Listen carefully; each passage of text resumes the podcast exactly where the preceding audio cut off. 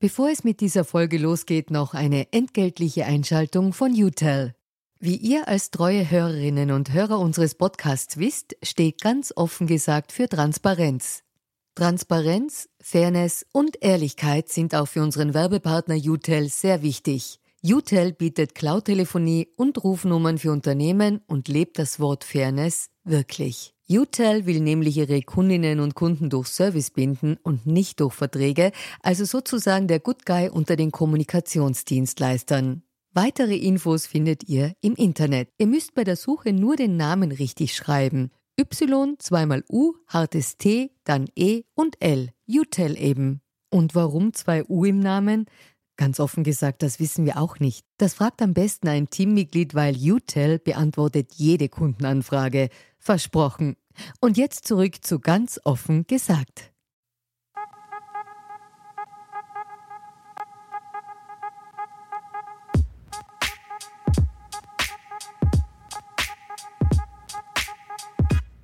Willkommen zu einer neuen Folge von Ganz offen gesagt. Diesmal sprechen wir mit der ORF-Journalistin und Reportmoderatorin Susanne Schnabel über die Kunst des politischen Streits. Schnabel beschäftigt sich in ihrem neuen Buch wir müssen reden mit der Polarisierung des Landes und den Mängeln des öffentlichen Diskurses. Das Gespräch, der Austausch mit anderen Meinungen ist teilweise verloren gegangen, sagt sie. Und auch diese Woche dürfen wir euch wieder das Portal Meine SV empfehlen, ein Angebot, das mir auch schon das Leben im Alltag erleichtert hat. Zum Beispiel, wenn ich hier einfach und schnell Arztkosten oder Privatrezepte eingereicht habe oder, auch das muss sein, wieder einmal einen vorsichtigen Blick auf mein Pensionskonto geworfen habe. Man spaziert hier virtuell quasi durch einen One-Stop-Shop zu allen Themen rund um Gesundheit, Versicherung und Vorsorge. Egal wann, egal wo, egal wie, meine SV ist immer erreichbar. Einfach auf www.meinesv.at einsteigen, mit der Handysignatur anmelden. Wer noch keine hat, erfährt hier auch, wie man die Signatur bekommt. So lasse ich mir die schöne neue digitale Welt gefallen. Mein Name ist Julia Ortner und wir haben heute einen Gast, äh, Susanne Schnabel. Sie ist Innenpolitikjournalistin und seit fünf Jahren Moderatorin des ORF Report.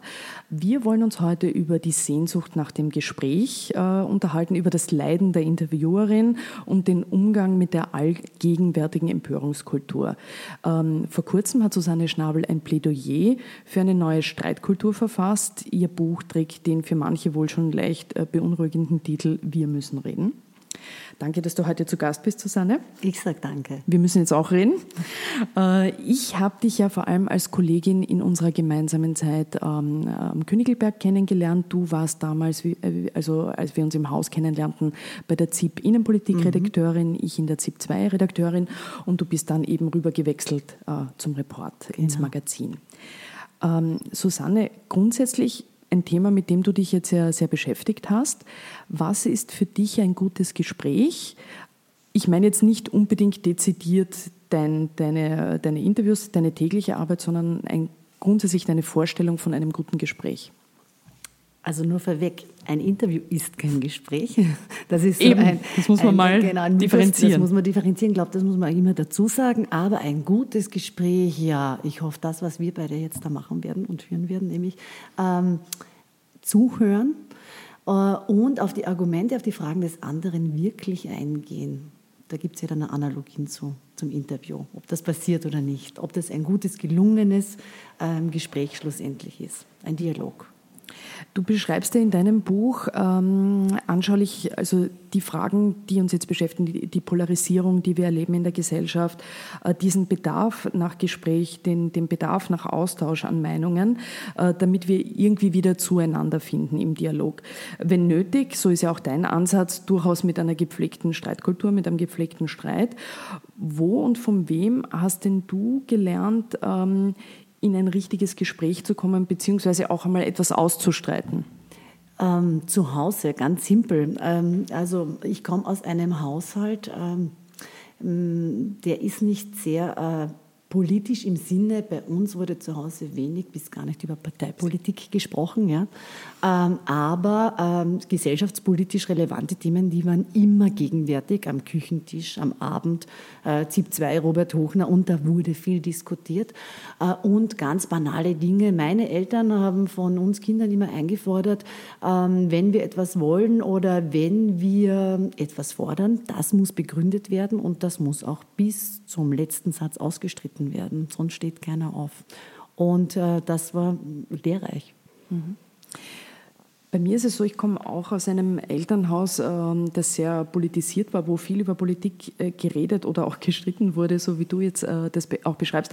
Und bei mir war es halt mein Vater, mit dem ich das gemacht habe. Und es gab eigentlich kein Thema, worüber wir nicht gestritten haben. Mhm. Ähm, und es war in, in meiner Wahrnehmung auch so etwas eben, wo man äh, lernen konnte, also seine Argumente zu schärfen und eben auch vielleicht auch mal auszuhalten, dass der andere eine andere Meinung hat, auch wenn das wirklich schwer ist. Manchmal auch heute äh, noch fällt mir das natürlich nicht immer leicht. Ähm, ich habe eigentlich danach nie wieder mit jemand so schön streiten können wie mit meinem Vater damals. Wie ist das für dich? Hast du auch so einen Lieblingsstreit- oder Diskurspartner? Schön streiten klingt gut. ähm, nein, kann ich gar nicht sagen. Also mein Mann wird da jetzt hier heftig nicht anwesend widersprechen wollen. Aber ähm, ich finde, ähm, Streit, ja, muss man mal definieren, was man darunter versteht, aber so richtig lebendiges Gespräch, da gibt es ganz viele unterschiedliche Partner. Ich komme ja, also ich lebe schon lange jetzt in Wien, aber ich komme aus einer sehr ländlichen Gegend, einem kleinen Dorf, ja, und da komme ich immer wieder hin zurück. Äh, und dann hält man sich auch äh, über Politik und da gibt es ganz andere Ansichten oder ganz andere Wahrnehmungen, ja, die ähm, sich jetzt nicht mit meinen irgendwie treffen. Ähm, und selbst da kommt ein lebendiges Gespräch zustande und, und das finde ich immer sehr, wie soll ich sagen, lehrreich und erkenntnisreich. Also ich glaube, da gibt es ganz viele verschiedene Nuancen, Varianten. Da möchte ich mich nicht auf nur eine Person festlegen. Du beschreibst im Buch auch, äh, was ein bisschen so eine Idee oder ein roter Faden ist, diese Begegnung mit einer Frau. Ähm, also Frau T heißt sie dann, weil du den Namen abgekürzt hast. Die besitzt ein Nagelstudio in Wien-Floridsdorf. Du hast sie kennengelernt einmal bei einem großen Interview für den Report, äh, das du gemacht hast. Und sie ist auch eben jemand, der zur Zeit gerade der großen Flucht, so wie viele andere Menschen, die wütend waren und hilflos, auch gerade auf Facebook Fake News über Flüchtlinge geteilt hat. Also zum Beispiel die Geschichten, die wir kennen mit den Handys, dass äh, Flüchtlinge gratis äh, Mobiltelefone geschenkt bekommen sollen, was natürlich nicht stimmt. Und du hast es also so, dann sogar geschafft, diese ähm, Frau vor die Kamera zu bekommen für ein Interview. Wie ist das überhaupt gelungen? Denn es ist ja schwer, eben wenn man dann als Journalistin genau. etwas machen will mit Menschen, die, die so eine Wut haben, in Kontakt zu kommen. Wie hast du das hinbekommen? Also das war nicht äh, mein eigener Verdienst im Sinne von, das hat wirklich lange gedauert. Äh, die, die Grundannahme war, ich wollte eine Geschichte machen, um zu verstehen, warum äh, Menschen Meldungen teilen oder Nachrichten teilen, äh, die erstens nicht stimmen, aber gleichzeitig oder im Umkehrschluss äh, Medien, traditionellen Medien, in dem Fall war das eben der Report, unterstellen, dass wir falsch oder gelenkt oder wie auch immer darüber berichten. Äh, und dann habe ich monatelang äh, Facebook-Kommentarfelder durchkämmt oder Leute, die mich anonymisiert, manche aber auch mit Klarnamen angeschrieben haben und die Reaktion war zu 99 Prozent keine. Äh, und dann ist das ähm, die Kooperation gewesen, die Caritas hatte. Ähm, die haben mittlerweile auch Prozesse dagegen geführt, äh, Menschen eben mit Klarnamen und Adresse gehabt, die das machen. Eben da ging es um diese berühmte Geschichte, die ja mittlerweile noch immer nicht aus der Welt ist, nämlich Flüchtlinge bekommen iPhones geschenkt. Und ähm, da kam ich an den Namen von der Frau und dann haben wir mehrere Telefonate geführt. Dann hat sie zugesagt, dann hat sie abgesagt. Ähm, dann habe ich mir ihr Profil genauer angeschaut. Da ging es auch um Lügenpresse. Und dann, ähm, selbst in einem Gespräch hat sie gesagt, sie, sie gehören ja auch zu dieser Lügenpresse etc. Warum soll ich mit Ihnen sprechen? Und das war ganz lange Kontakt halten und irgendwann hat sie gesagt, okay, dann reden wir drüber. Dann erkläre ich Ihnen, wie ich Medien konsumiere oder warum nicht und äh, wie ich die Welt quasi verstehe oder wahrnehme. Und das war eines der aufschlussreichsten Gespräche in dem Jahr, die ich jemals geführt habe.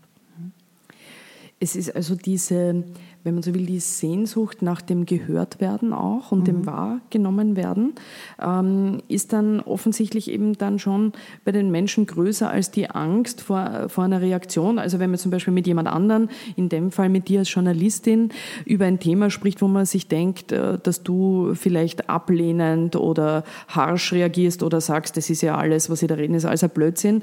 Also diese Sehnsucht, in einen Kontakt zu kommen, ist auf jeden Fall doch noch größer, wenn man den Kontakt sucht. Das war die Quintessenz dieses Gesprächs für mich. Äh, das hat ganz verschiedene Facetten gehabt äh, und deswegen finde ich es so wichtig, ins Gespräch mit Andersdenkenden zu kommen oder mit Menschen, die Widerspruch üben oder Kritik üben. Denn das Erste war, dass da ganz viel Unwissenheit ist, also auch was den Journalismus anbelangt. Ähm, die hat gedacht, ich komme da jetzt mit einer Mission und will sie bekehren. Äh, oder wir bekommen von der Regierung vorgeschrieben, was wir zu fragen haben, was wir zu berichten haben. Und allein der genau Umstand, die Frage immer, wer, wer, hat ihre Fragen formuliert, ja, ist genau, wahrscheinlich öfter auch. Fragen, ne? Genau, das kommt immer wieder, aber eben genau äh, während der Flüchtlingskrise war das einer der, der Fragen, die am meisten oder am häufigsten gestellt wurden. Wer schreibt euch die Fragen vor? Oder äh, eh klar, ihr kriegt die eh vorgelegt. Äh, das war auch bei ihr so und das war jetzt nicht Koketterie oder so, sie wirft mir irgendwas vor, die hat es wirklich geglaubt. Äh, erstens, wie Journalismus funktioniert und dann war irgendwie so ein Aha-Erlebnis, irgendwann nach, nach 20 Minuten hat sie gesagt, hm, komisch, Sie hören mir ja eigentlich zu. Sie sind ja gar nicht so, wie ich gedacht habe.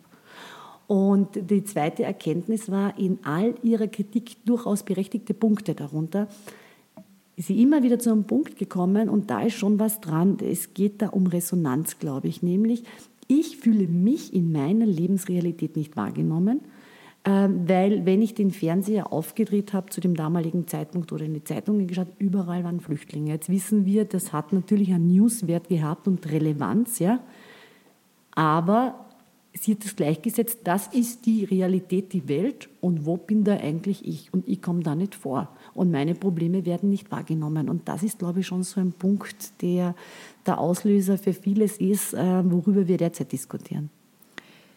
Meine Erfahrung wäre, dass wenn man jetzt auf Menschen, ähm, also jetzt in deinem Fall Seher, Seherinnen, Leser, Leserinnen, wenn man da auf wütende Mails oder teilweise auch sehr untergriffige Mails, die man bekommt, ähm, ich sage jetzt einmal, wenn man 90 Prozent äh, dieser äh, Dinge, die man da bekommt, der negativen, wenn man da in irgendeiner Form reagiert oder darauf eingeht, dass dann eigentlich die Reaktion von der anderen Seite weitaus positiver, positiver ist, ist als vermutet. Also die Leute freuen sich, dass man antwortet, beziehungsweise äh, dass es eine Form von Kontaktaufnahme gibt und, und sie irgendwie ernst genommen werden. Und es wird dann eher noch ein Gespräch draus, sogar manchmal, obwohl genau. man es nicht glauben könnte. Ähm, diesen Dialog, habe ich dennoch den Eindruck, dass den viele Journalisten und Journalistinnen noch nicht wirklich gewohnt sind oder, oder suchen äh, mit, mit, den, mit den Leuten quasi, die das Produkt konsumieren. Also da gibt es noch eher oft das Gefühl, ist mein Eindruck, man muss nicht reagieren, man kann eher was verkünden. Ähm, wie ist deine Erfahrung mit dieser Reaktion auf Leute, die dir schreiben? Wahrscheinlich viele Mails, die du auch bekommen wirst, also, nach Sendungen etc wie ich angefangen habe. Und da gab es ja noch andere Kritikpunkte. Also das hat sich ja in der Zeit, mit der Zeit, auch mit der Flüchtlingskrise verändert. Da geht es dann um die Frisur, dann geht es darum, wie kann man als junge Frau überhaupt äh, das so eine Frage stellen, die Minister etc. Und äh, mittlerweile ist aber in diesen, all diesen Reaktionen diese Unerbittlichkeit. Also ähm, das nicht akzeptieren wollen, überhaupt eine Frage, die etwas in Frage stellt, ja, zustellen komplizierter Satz. Ja. Muss ein bisschen mitdenken. genau. Äh, oder beziehungsweise überhaupt das Widerspruch. Also Widerspruch ist oft nicht erwünscht, ja, weil es nicht meiner Wahrnehmung, meiner Weltsicht entspricht. Und das Interessante daran ist aber, äh, es ist ganz ehrlich und offen, das kostet eine Überwindung und es gibt natürlich eine Grenze. Also wenn da Leute wirklich hasserfüllt äh, posten oder mailen, ähm, antisemitisch, rassistisch etc. Irgendwo gibt es die Grenze. Das da lässt man dann aus, nicht ab ja, Punkt. Dann ja. ist die Frage, ist das klagbar ja. oder auch nicht. Aber äh, ich habe mir lange Zeit gedacht, was mache ich damit? Erstens einmal, natürlich äh, ist es mein Job. Äh, wir äh, bekommen auch für unseren Job, also der finanziert sich ja aus Gebühren. Ja, es ist die Pflicht, mit denen in den Dialog zu treten. Äh, aber es kostet Überwindung, weil ich ja nicht weiß, was zurückkommt. Und das Interessante, das werden alle Kollegen von der Ingrid Thurn hier über den Armin Wolf ja äh, ebenso sagen, ist diese, diese Überraschung, boah, Sie lesen das und dann kommt so kleinlaut, Entschuldigung, ich habe das ja nicht so gemeint. Oder, ah, Sie lesen das wirklich und äh, geht es schon wieder um dieses Resonanzthema. Die glauben ja, die, die, oder manche glauben, vielleicht ist es auch so eine Taktik oder so eine Sublimierung. Ich schreibe das in der Sackel rein, ich setze das E-Mail und weg ist es. Ja. Aber da sitzt ja wirklich wer. Erstens, der liest das und zweitens, ah, ich werde gehört und ich werde ernst genommen. Ja? Und das wird nicht so irgendwie abgetan, wie wir kennen es ja beim Kundenservice, dann hänge ich da stundenlang in der Warteschleife. Und ich glaube, das, das ist ganz wichtig, dass wir da dialogischer werden müssen. Das ist viel Arbeit, aber ich glaube wichtig. Jetzt gibt es ja einen Satz, der, der auch oft fällt, wenn man sich genau mit diesem Thema beschäftigt, nämlich ähm, der Glaubwürdigkeit von uns Journalisten in dieser Zeit, auch gerade seit der Fluchtbewegung. Ähm, das ist so ein bisschen ein Politikersatz geworden, auch die Ängste der Menschen ernst nehmen. Wir müssen oder wir sollen die Ängste der mhm, Menschen die ernst sollen, nehmen. Genau. Äh, äh, es stimmt natürlich bis zu einem gewissen Grad, aber äh, irgendwie habe ich jetzt zum Beispiel das Gefühl, ähm, gerade wenn es dann um Kriminalität oder Sicherheitsfragen gibt, wo dieser Satz gerne fällt, äh, finde ich, dass man oftmals dann verabsäumt aus diesem Gefühl heraus, man muss jetzt auf die Ängste eingehen, zu, darüber zu diskutieren, was sind die rationalen Ängste, was sind die irrationalen Ängste, das zu differenzieren und dann auf der anderen Seite vielleicht auch zu sagen, reden wir doch auch, wie im vergangenen Wahlkampf zum Beispiel, weniger über diffuse Ängste vor Überfremdung, um dieses Wort unter Anführungszeichen etc. zu setzen, äh, sondern eher vielleicht auch über reale Bedrohungen wie über die äh, Digitalisierung, was die mit unserem Arbeitsmarkt machen wird. Da ist ja dieser Politikersatz, reden wir, wir müssen auf die Ängste eingehen, der, der, den gibt es ja da überhaupt nicht, oder? Ähm, selten, ich hätte ihn jetzt so noch also Also mir wäre nicht, wir müssen über dieses Thema. Genau, aber natürlich, das ist glaube ich nicht so greifbar. Also du hast es ja angesprochen und das war so wichtig. Also ich wollte, warum eigentlich dieses Buch? Weil ich was verstehen wollte und da haben wir mir auseinandergesetzt, also Gehirnforschung wissenschaftlich, warum die Emotionalität so wichtig ist, auch im sozialen, im digitalen Diskurs.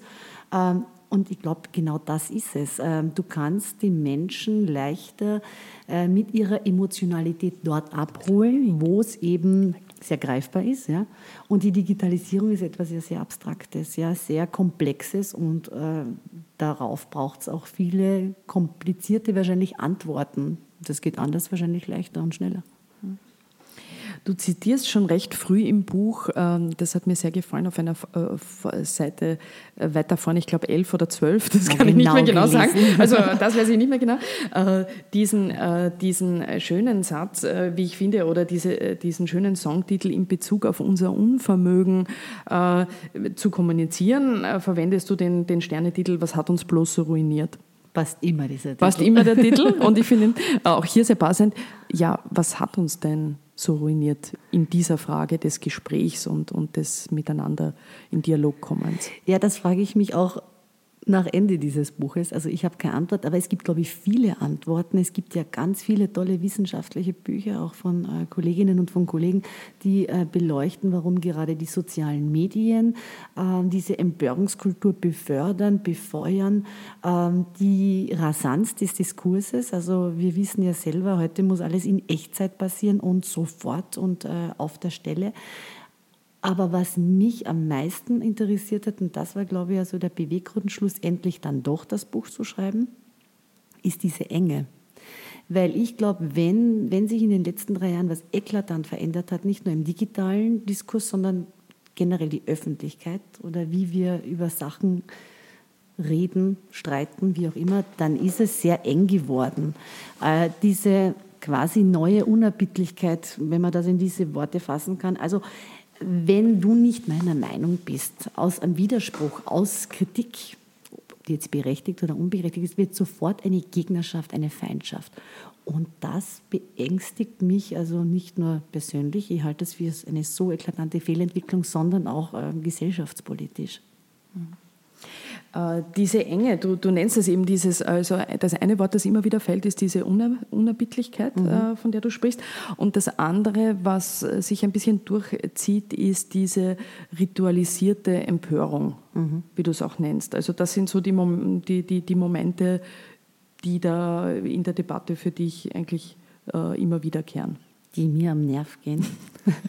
und, und, und dann habe ich mir gedacht, okay, jetzt kann man drüber jammern. Dann habe ich lange mit dem Gedanken gespielt, ich steige aus diesen sozialen Medien aus. Aber ich finde, als Journalist kann man das nicht mehr machen. Und auch, ähm, das hat gerade unlängst die Ingrid Brodnik so treffend gesagt, ähm, dann nimmt man wirklich nicht mehr teil am gesellschaftlichen Diskurs. Also Ausstieg, Schweigen, ja, das kann es nicht sein. Und dann war die Frage, okay, aber dann lass mich wenigstens für mich selber die Frage stellen, wie geht das besser, wie geht das anders? Ähm, das hat ja manchmal, finde ich, einen Unterhaltungswert, wenn man sieht, wer sich aller worüber empört oder wo nicht. Ja. Aber es ist echt lästig und es lenkt total ab, finde ich. Gab es bei dir so einen Punkt, weil du äh, gesagt hast, ähm, die, diese Empörungsmechanismen, die dich auch nerven, wie eh viele von mhm. uns, ähm, gab es da so einen Punkt, wo du gedacht hast, Journalismus hin oder her, ich steige da aus, also gerade auf Twitter zum Beispiel? Ähm, punktuell kann ich es jetzt nicht festmachen. Ich glaube, es ist dann so die Summe aller Teile. Äh, irgendwann denkt man sich, boah, geht das schon wieder von vorne los und welche berühmte Sau ist es heute, die irgendwo durchs Dorf getrieben wird oder worüber regen wir uns heute auf? Was mich generell stört, aber ich ertappe mich ja oft selber, ja, ich will ja jetzt ja nicht die sein, die sagt, ich empöre mich über die Empörer und den Zeigefinger Gut, die gibt es auch, ne? die das gern eh, machen. Ja? Genau, ja. aber das ist ein bisschen billig, finde ich. Da muss man Selbstkritik üben und ich tappe ja auch oft in die Falle rein. Aber schlussendlich beschäftigen wir uns dann unterm Strich mit so vielen, Neben, so vielen Nebensächlichkeiten, die so ein Gewicht bekommen, dass ich glaube, so der Blick aufs Grundsätzliche verloren geht. Und das, finde ich, ist eine journalistische echte Fehlentwicklung. Also ich muss sagen, ich kann mich jetzt nicht wirklich erinnern, äh, also jetzt bewusst, äh, zum Beispiel jetzt dich äh, bei einem Empörungsritual erwischt zu haben auf, auf Twitter, aber sieht man vielleicht selber genauer. Hoffentlich. Also ist mir jetzt nicht bewusst.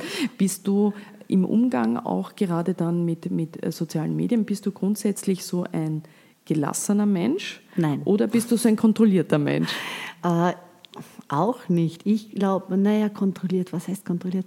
Ich bin diejenige, ich beiß mir dann ein paar Mal echt auf die Zunge. Ich würde so gern. Aber dann denke ich mir, was bringt das? Ja?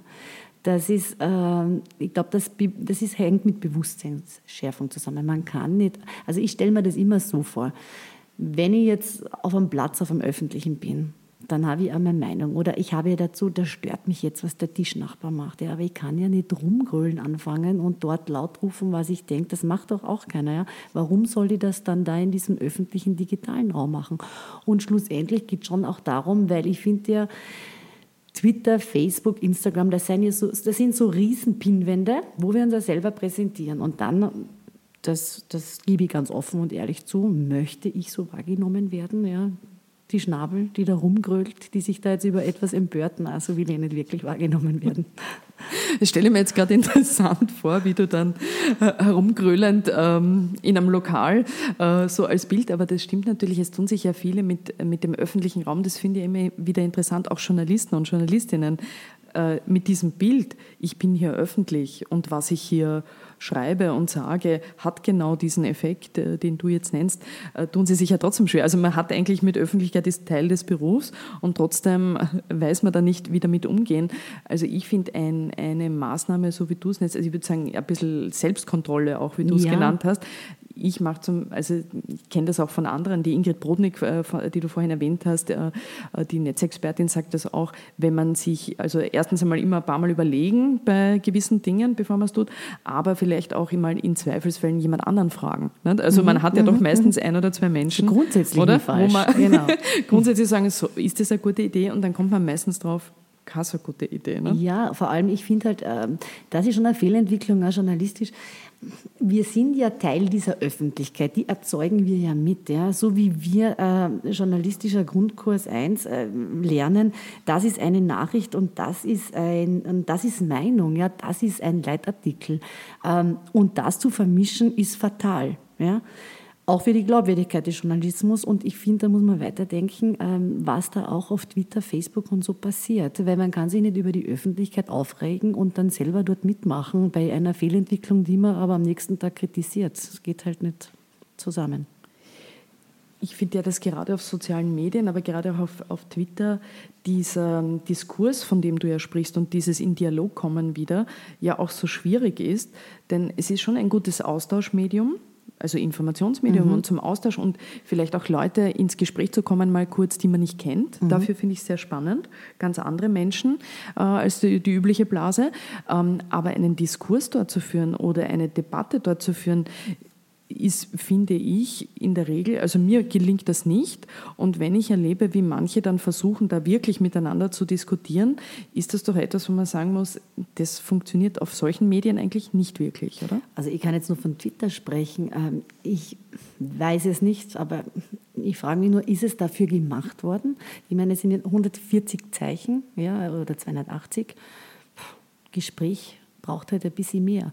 Und vor allem, was ja alle Netzexperten sagen oder alle, die diese Eskalation dort oder Empörung oder auch den Hass beschreiben, ja, das, das, das, da geht es halt ums Zwischenmenschliche in einem Gespräch, dass ich jemandem gegenüber sitze, dass ich in sein Gesicht schaue, dass ich die Reaktion, also auch nonverbal erfahre. Das ist schon ganz wichtig.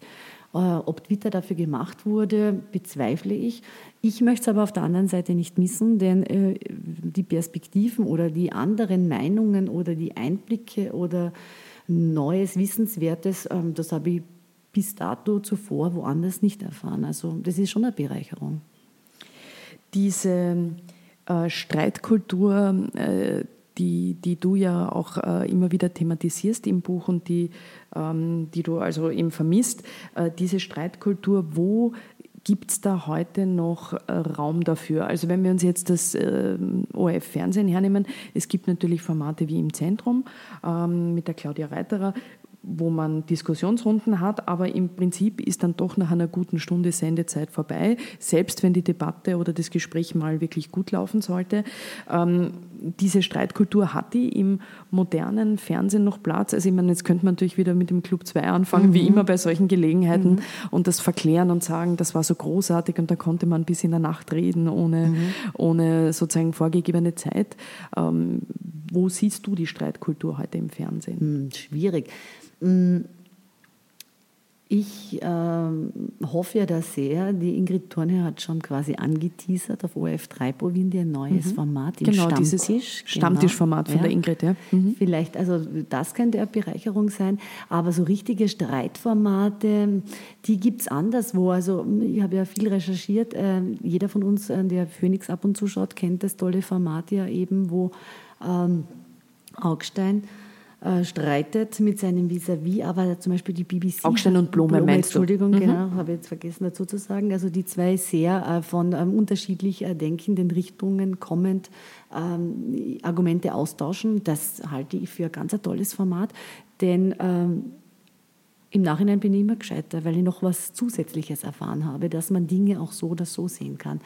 Ähm, die BBC macht ganz tolle Sachen. Also wenn wir uns die, die Question Time anschauen, die haben, glaube ich, eine ganz andere Kultur auch des Widerspruchs und des kritischen Journalismus. Ich weiß nicht, ob das bei uns so möglich wäre, weil wir das, ähm, was war das schnell, ein Special zur Wahl, Jeremy Corbyn und die Theresa May. Mhm wie das Publikum da hart nachfragt, auch die Moderatoren, ob das in Österreich möglich wäre, wage ich zu bezweifeln. Also da gibt es, glaube ich, noch Platz und Luft nach oben hin bei uns ich habe das äh, manchmal ein bisschen den Eindruck, Streitkultur zahlt keiner oder will keiner zahlen. Aber natürlich, wie du sagst, diese neue OF3, dieser OF3-Plan von der Ingrid Thurnherr mit diesem, äh, mit diesem Stammtisch, wo ja, glaube ich, äh, es so gedacht ist, dass es keinen Moderator oder keine Moderatorin gibt, sondern wirklich sozusagen einen direkten Austausch, könnte natürlich so ein Versuch mal sein, es anders zu machen. Ähm, kann man ähm, jetzt aber wieder jetzt vielleicht dann ein bisschen im Berufsalltag von dir und von, von deinen Kollegen, kann man da diese Sehnsucht nach Gespräch in eurer Funktion, in eurem Job, kann man die stillen? Weil du hattest ja vorhin auch schon gesagt, ein Gespräch ist ja natürlich was anderes als ein Interview, gerade im Fernsehen. Mhm. Ähm, aber gibt es die Möglichkeit, dass man dieses Bedürfnis mit den Möglichkeiten und Mitteln, die man hat jetzt in, äh, zum Beispiel in deinem Job, ähm, auch erfüllt trotzdem? Das ist immer eine, eine, Frage des Formats. Ja? Also wie gesagt, ein Interview ist kein Gespräch, weil wir führen jetzt ein Gespräch. Ja? Ein Interview wäre etwas ganz anderes, ganz andere Spielregeln. Es gibt ein vorgegebenes Thema und, und ähm, du stellst mir Fragen und bestenfalls gehe ich auf diese Fragen auch ein. Ähm, da sind die Spielregeln andere. Ich glaube, wenn, also wenn wir jetzt vom Report sprechen, wenn der etwas einlöst und es noch mehr einlösen kann und soll, dann ist es, äh, was heißt eigentlich Streitkultur? Es geht immer um, um Perspektivenwechsel um einen Austausch, um das Aber, um den Widerspruch. Wie kann ich Dinge aus zig Perspektiven sehen und beleuchten, in andere Milieus eintauchen? Dann kann das Reportage etc., vor allem Fernsehen, schon leisten, ja? dass ich mitbekomme, ähm, wie sehen das Menschen in einem ganz anderen Milieu, das ich nicht kenne.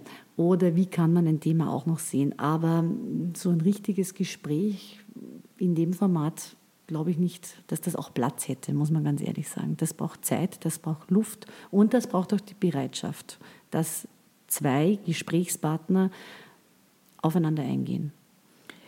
Jetzt du als auch ähm, Medienkonsumentin anderer Medien, äh, bist du jemand, der natürlich, ich sage jetzt ein schönes, großes äh, Gespräch in einem Magazin oder äh, in einem Printtitel liest man, wenn es interessant ist.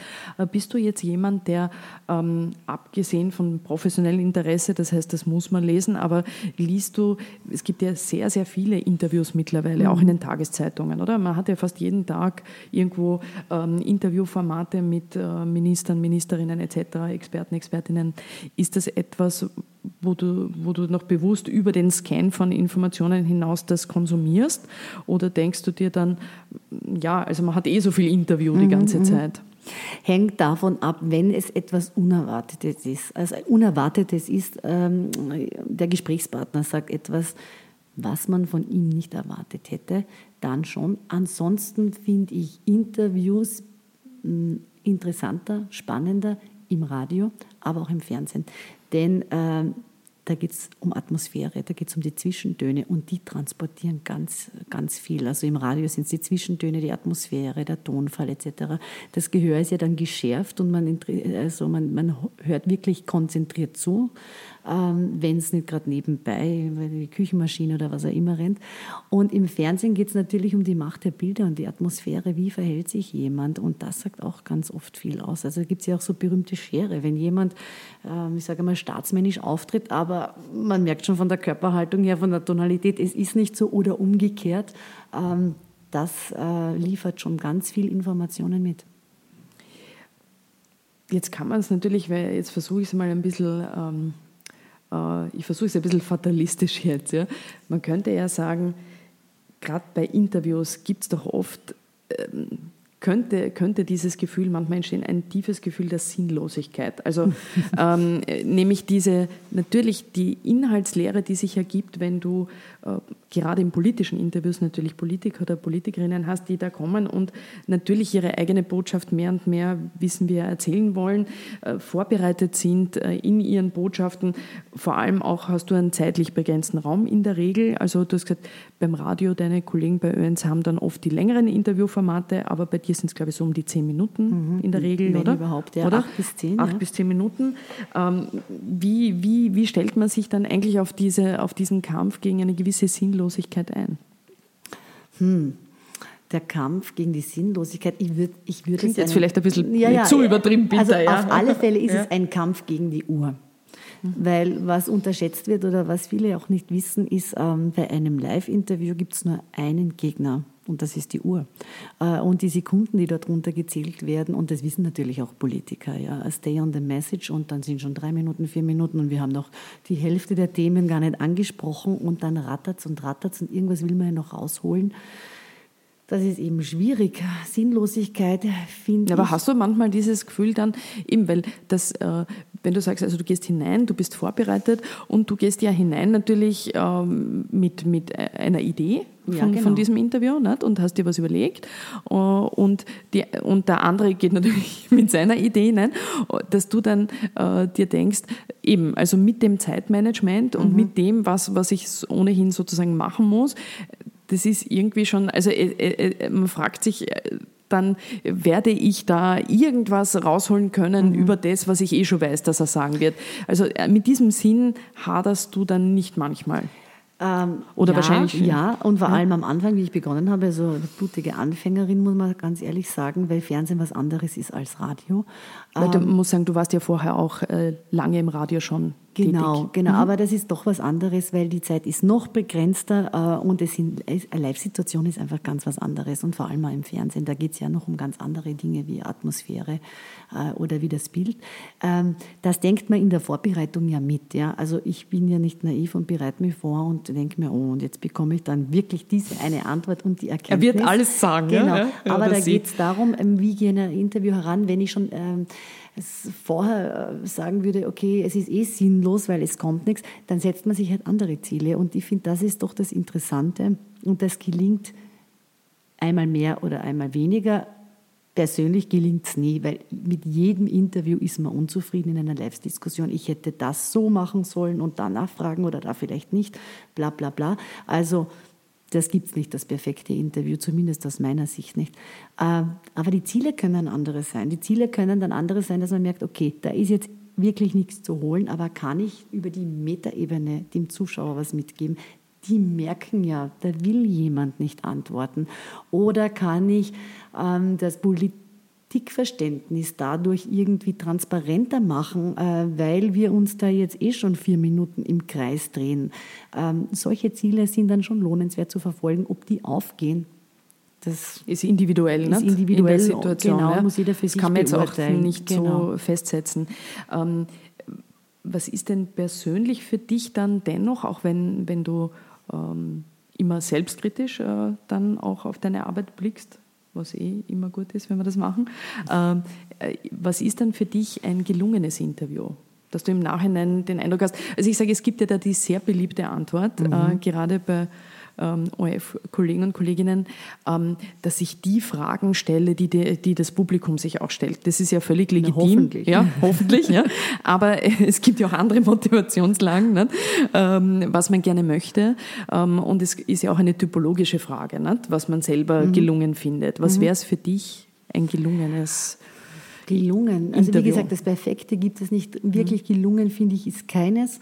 Ähm, denn im Nachhinein ist man immer gescheiter, was man noch fragen hätte sollen oder anders fragen hätte sollen. Aber wenn ich gelungen so definieren darf, ähm, dass ich irgendeinen Erkenntnisgewinn habe. Und wie gesagt, der kann ja atmosphärischer sein, der kann einer sein auf einer Metaebene, der kann sein ähm, ah, so reagiert die Person XY, äh, wenn es dann eher um eine unangenehmere Frage geht. Äh, und im besten Fall der Fälle ist es wirklich eine inhaltliche Erkenntnis, weil da gibt es konkrete Antwort drauf. Gut, ich denke, typologisch bist du eher nicht äh, äh der Mensch, der sagt, ich will es gewinnen. Also es gibt ja dann auch Kollegen von uns, die wollen gewinnen oder ähm, ja, also ich, manche wollen dann auch zeigen, dass sie Witz haben oder, oder sich erheben. Also es gibt ja ganz unterschiedliche Typologien. Aber du gehst nicht rein und denkst da, ich will, äh, ich will das jetzt gewinnen. Also ich denke zumindest nicht, dass du das äh, machst. Äh, eigentlich noch nie. Ne? Äh, ich glaube, das ist ja so eine Missinterpretation, weil es heißt ja Interview und nicht äh, streiten mit oder äh, ich ziehe in dem Kampf gegen ich glaube, das Match ist auch nicht zu gewinnen, auf beiden Seiten nicht. Also darum geht es nicht. Weil wenn auch Politiker jetzt über das hoffentlich, sage ich jetzt einmal, reflektieren vor oder nach dem Interview, es ist ja eine künstliche Atmosphäre und man spricht für Dritte. Und ich glaube, die Dritten, das Publikum, die sind die wichtigsten und die werden ja oft vergessen. Manchmal von beiden Seiten, aber mhm. oft von den Politikern. Ähm, was nehmen die mit? Ja? Das kann ja ganz an, anders wahrscheinlich das kann ganz sein, anders, ne? eben als das eigene Erleben. Eben, also wenn ich jetzt eingebläut bekomme, stay mhm. on the message, ja, und auch nicht antworten und, und sie wissen schon, und danke fürs Kommen und ich möchte vorweg einmal sagen, bla bla bla, dann denke ich mir, äh, wird das Publikum oft unterschätzt. Ja? Die haben dann beim ersten Mal schon geschnallt, okay, das will er sagen oder das will sie sagen, aber irgendwann wird es halt penetrant und ich glaube, dann geht das aber nach hinten los. Also ich glaube, der Fokus auch der Moderator, der Interviewer ist natürlich immer die Brücke zum Publikum. Und im Endeffekt dieses künstliche, es ist eben kein Gespräch, aber dieses Aufeinandertreffen, ein Interview, passiert ja nur, weil Dritte zusehen oder es lesen. Und ich glaube, das wird zu oft unterschätzt oder ausgeblendet. Wenn wir uns jetzt noch ein bisschen die Kommunikation ähm, generell anschauen, äh, weil wir sagten jetzt auch die sozialen Medien, die natürlich für uns Journalisten, äh, Journalistinnen wichtig sind, da ist es ja vom Stil, wenn du ähm, ja auch gerne in deinem Buch ähm, eine gewisse Sachlichkeit dir wünschen würdest, manchmal generell in der mhm. Debatte, ist es aber doch eher so, dass man das Gefühl hat, also ich sage jetzt Holzprügel statt am Florett äh, oder irgendwelche Plattitüden statt Differenzierungen sind doch Modelle, wo man den Eindruck hat, das ist durchaus erfolgreich, gerade auf sozialen Medien. Das mhm. wird gern konsumiert und mhm. gefaved und mhm. äh, retweetet. Ähm, also diese Vernunft und diese Sachlichkeit, von der du auch sprichst und mit der du dich äh, in dem Buch beschäftigst, ist ja eher keine so erfolgreiche Kategorie anscheinend. Hm, natürlich. Also es kommt dann unspektakulär daher. Ich bin ja die Sacharbeiterin, also so war ich schon immer vom Typ her. Uni, also man kann sagen, äh, Fadenocken. Ja. okay. Sagt man manchmal so also, in Kärnten. So, ja, nein, weil das wird, Bösartigkeit. Ich, ich glaube, das ist das ja? Problem. Sachlichkeit. Ja? Sachlichkeit wird oft äh, missverstanden oh, ist das Fahrt. Das ist Fahrt. Das ist Fahrt, ja. Und dann wird gleich eine Diskussionsrunde, puh, ist das Fahrt und langweilig und hin und her.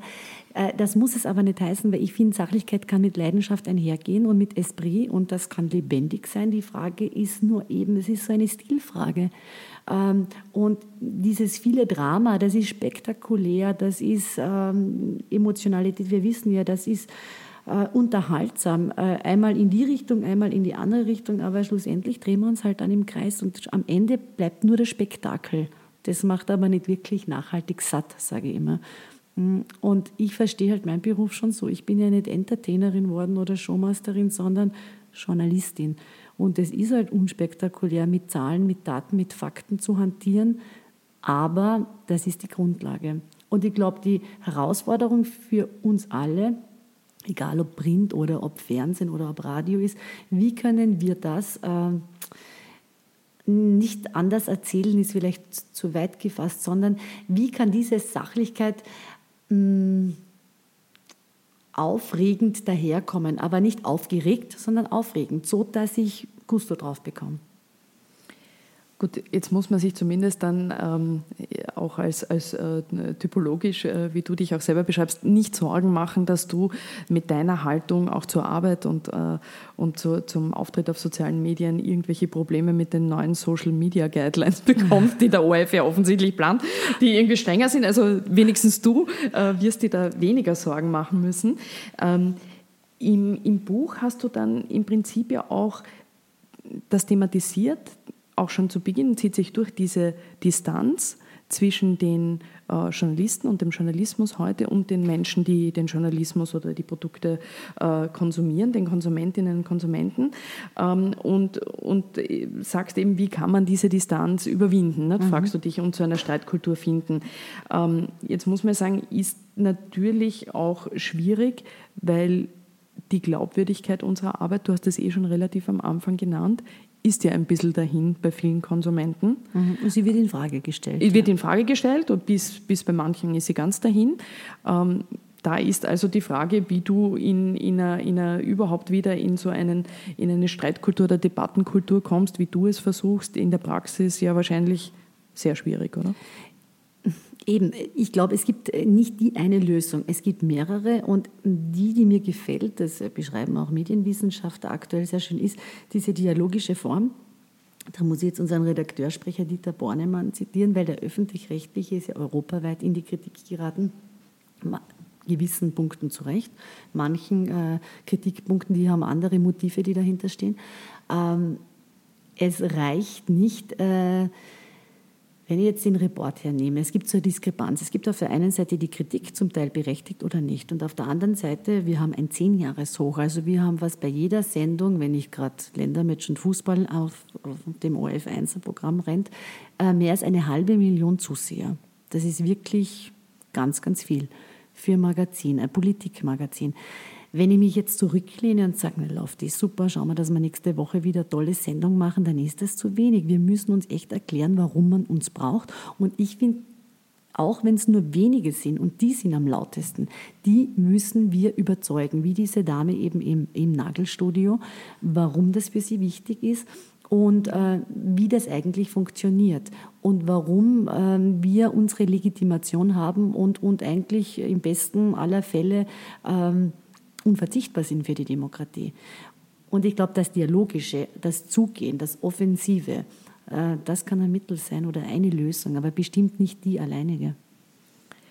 Wir sprechen ja heute eben äh, sozusagen über dein, wir reden ja heute übers Reden, mhm. ähm, äh, über dein Buch und nicht über den ORF, aber du hast es jetzt auch angesprochen, kurz gesagt, weil wir jetzt diese Debatte haben auch. Mhm. Rund um den öffentlich-rechtlichen.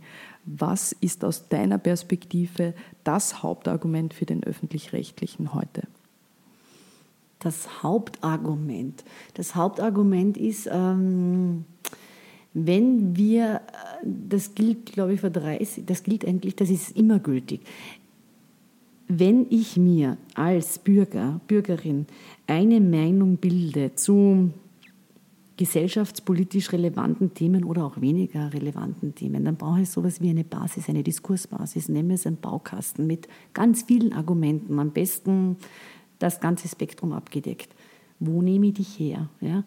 Und hoffentlich schalte ich dann den ORF ein und bekomme die frei, also frei Haus geliefert. Natürlich, ich muss was dafür zahlen, ja. Äh, und kann, kann mir so meine Meinung bilden. Also im Endeffekt sind wir sowas wie ja, die Infrastruktur dafür, die, die wir eben da bieten, ähm, damit man sich bedienen kann an vielen Argumenten, an vielen Ansichten, damit man sich sein Urteil über Politik bilden kann etc., um an der Demokratie, an dem Diskurs teilzunehmen. Und was würdest du persönlich, auch jetzt wieder ganz grundsätzlich äh, gedacht, wenn, wenn du es jetzt könntest, was würdest du sagen, würde ich jetzt ändern an diesem öffentlich-rechtlichen, wie wir ihn heute haben? Gibt es da sondern also ich als Beispiel nenne ich jetzt, wir hatten jetzt eine Debatte auch über Fehlerkultur mhm. äh, im ORF.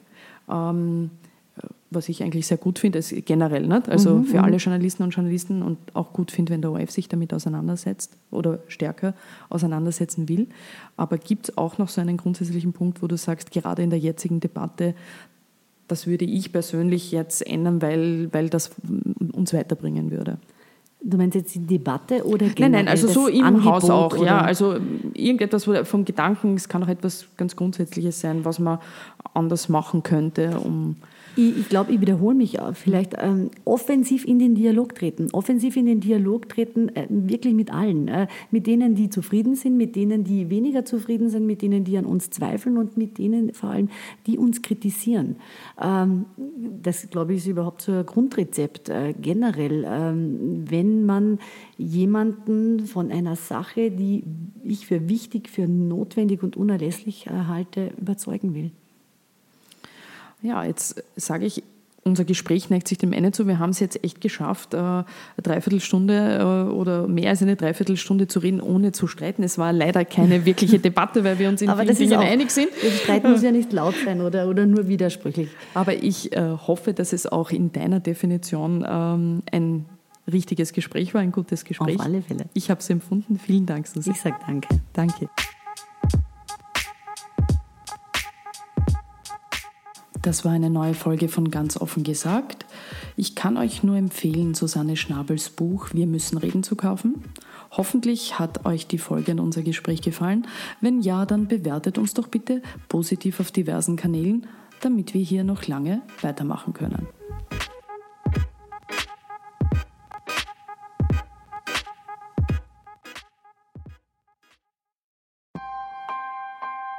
Missing Link